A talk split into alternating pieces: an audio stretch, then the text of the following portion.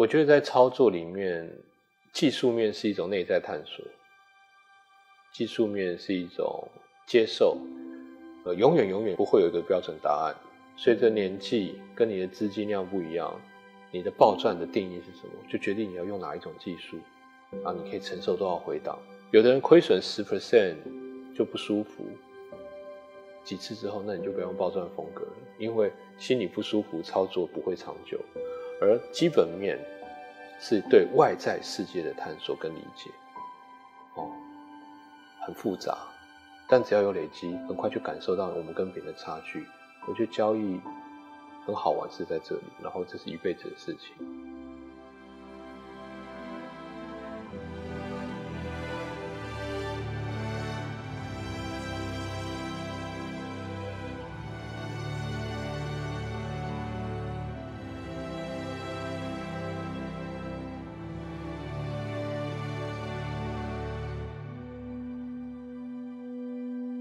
其实我是想选择特斯拉的，我非常喜欢 Elon Musk 这样的一个创业者，他的故事其实我了然于胸。为什么选择 NIO 呢？还是回到我的操作哲学，第一个，转机股的获利一定会比成长股大。当时的特斯拉是定位在成长股，而不是转机股。第二，技术面上，特斯拉虽然长期看起来很强，可是我的专长在中线这个趋势上。我觉得 NIO 比较强，这代表什么一件事情？特斯拉可能未来还是很强，可是它在短期的时间内，我的建仓的难度比较高。而 NIO 虽然看起来像崩盘的烂股票，可是它却符合我短线的技术面的一个强势。第一次进场就是一样啊，我的技术面告诉我该进场，因为这些综合资讯，我觉得它可能要起来了。因为那时候其实特斯拉也很凶嘛，哦，那我们都知道，NIO 作为一个电动车，它是被比喻为中国的特斯拉。我觉得不要把它想太复杂，中国的特斯拉这五个字就够了。所以当特斯拉会起来的时候，我又相信中国政府是一个执行任何事情都会成功的一个国家。中国政府是有效率的，这个一定要尊重。所以当这个概念出现之后，技术面转强，我我马上就进场。哦，那时候应该是两块多，两块多进场也有涨到四块，就是有涨到四块，然后呢跌下来，停损出场，这是第一次。第二次进场就是在疫情，疫情的时候进场，哦，疫情的时候，呃，太严重了，全球股市都崩跌，那个时候 NIO 的价格一样让我出现了觉得技术面很可靠的一个上涨的情报。在想难是难不成是这一次吗？因为其实对它的未来是毋庸置疑的，对它的未来的规划我是从不怀疑的，只是时间点是什么时候。所以上一次没有出现，这一次技术面给我讯号，我又再度进场。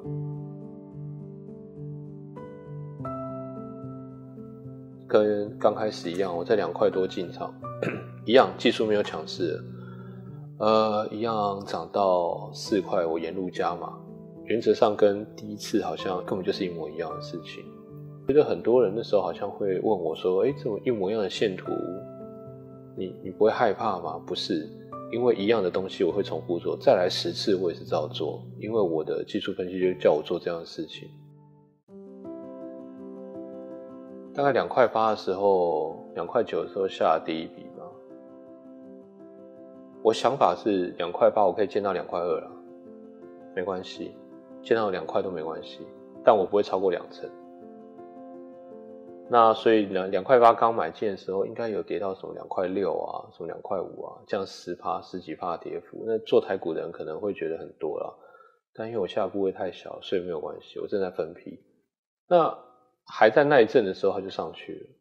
上去的时候赚了三四十趴。我我跟你说，你任何一个标的赚了三十几趴，你去加码应该很安全了，因为要回档。十五 percent 才会跟你第一笔部位做打平的动作，更何况你还要留很多资金在外面哦。所以我赚了几十趴以后，我就想到了，也依照我个人的操作哲学，我咬到这个机会，我想的是怎么 all in，安全的 all in，然后脱离成本区，我只求这件事情而已。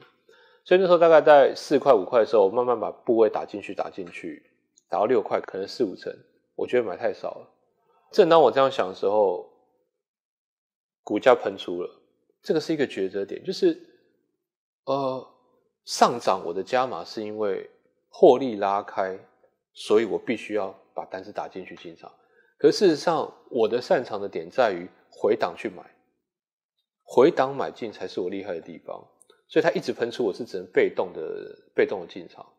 所以从五块、六块、七块一路喷到十一块，我我加码的空间其实很少，没有回档嘛，我就只好看着它，就这样，它就是一个没有办法，我钱就进不去啊，那就这样吧，少赚也是赚。而且我这样讲，股票市场有两个维度要评估，第一个是你赚到利润，第二个是你赚到速度，赚到速度也很重要哦，不一定要赚到多大的幅度，呃。十一、十二、十三、十四、十五，我记得涨到十六块，有没有再更多？我不确定。十六块涨到翻过去，那原本老实讲，我原本预设的是应该会涨到二十块，它的估值是比较特斯拉的这样子来办理。十六、十七块，已经很接近二十块了，期望值好像快到了。可是到了要换谁呢？如果没有怎么办呢？这个就是股市哲学问题了。如果有人是期望值到了就出场，不换标的。那个 OK，但一定要知道你会失去待在场内的权利，你要不要？那我是看到获利一定要加码，我才不要离场，这个是一个很关键的，因为我不想离场。那还在看的时候，办公室团队在做研究的时候，哎，就回档了，从十六块跌到十一块，很多人兴高采烈，一堆人兴高采烈告诉我，他十六块有卖，十四块有卖，十三块有卖，对不对？十三块有卖，然后我到十一块，那我当时只有跟。跟大家讲一件事情是，如果你会卖在十六块、十三块、十四块，那后面如果不小心拉起来，就一定追不回来。但是我的个性是绝对不会干扰身边的任何一个人的操作，绝对不会干扰，因为我觉得他有他的哲学，我有我的哲学，所以他的对错跟我无关。我只有说我不会卖，呃，买的时候过两三天大家才知道，因为我不想让人家被我影响。我记得那天有一个类似那个大黑棒，什么开高走低那种的，我最喜欢这种东西，超恐怖的。对我一看到就直接进场了。但是因为正在跌，然后你也不知道它跌完了没，所以心态上是分批一样，我会往下建。我的想法很简单，要么往上建，要么往下建，反正我就假定这个回档持续性应该不会很大。然后大概从十三块买到十二块，买到十一块，打完之后，因为你全部的钱都在里面。很可怕吧？对，赶快做功课，看你先前查到资料对不对？看未来汽车到底还有什么消息值得期待？看特斯拉，看什么能看的资料全看了。很无聊，只能等啊！啊绝对不会因为呃涨得很慢去做先卖出的动作，不会，因为它根本没有跌。技术面上来讲，只要没有跌，我就是不会卖。买满之后就往上走嘛，往上走就没什么好讲了。后来就又涨到二十块了。又涨到二十块了，涨的时候有什么难的？股票涨的时候不难，难在要狂做功课。因为或许二十块涨到三十块，或许我能找到别的产业涨五十趴的的的几率，或对它的信心是比 N I O 还要够的。或许，但很可惜没做到。就这可惜，让我从二十块又涨到三十块、四十块，这边有个思考点的抉择。到底是我找不到标的救了我，还是有没有核心的一些操盘的精神救了我？我觉得是核心的操盘精神，叫做没有跌就不要卖，叫做我们要相信这个世界上一定有比我们聪明很多的钱在市场，然后造成股价上涨。如果股价上涨，就不要轻易的卖出标的；如果要换股，也尽量不要一次全换。因为你的技术面一定不会百分之百准，基本面也不会百分之百准。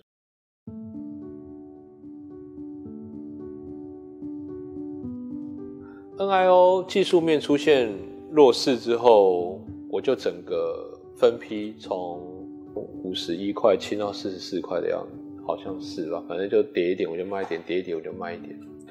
那那时候还有我们的入门集训，应该在五十二块吧。我还叫大家举手。有没有人买的？然后我跟大家讲，我今天绝对不会卖，是绝对哦。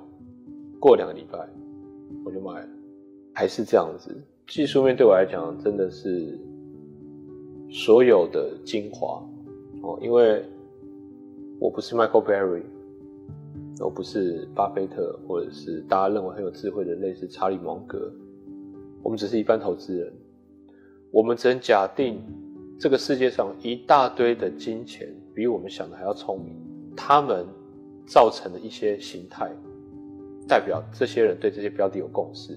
我只能相信这件事情去买进或卖出，在这样子的看法还没有出现以前，我都不会卖。可是当这样子的看法出现以后，我就会想要卖。然后，即便是我花了全部的人生在技术分析上，我也不会一出现这样讯号就卖光，因为我会看错，会失误。我觉得好的技术分析不会是一个点卖出是正确的，而是这一阵子卖出，回头半年看是正确的。所以我本来就打算分个两个礼拜到一个月把它清光，只要价格变化不要那么快速的话，所以我就在技术面落实的时候把它清掉，转到 CCL，那我就结束了这段操作。转到 CCL 之后就精彩了，终于找到。下一个 NIO，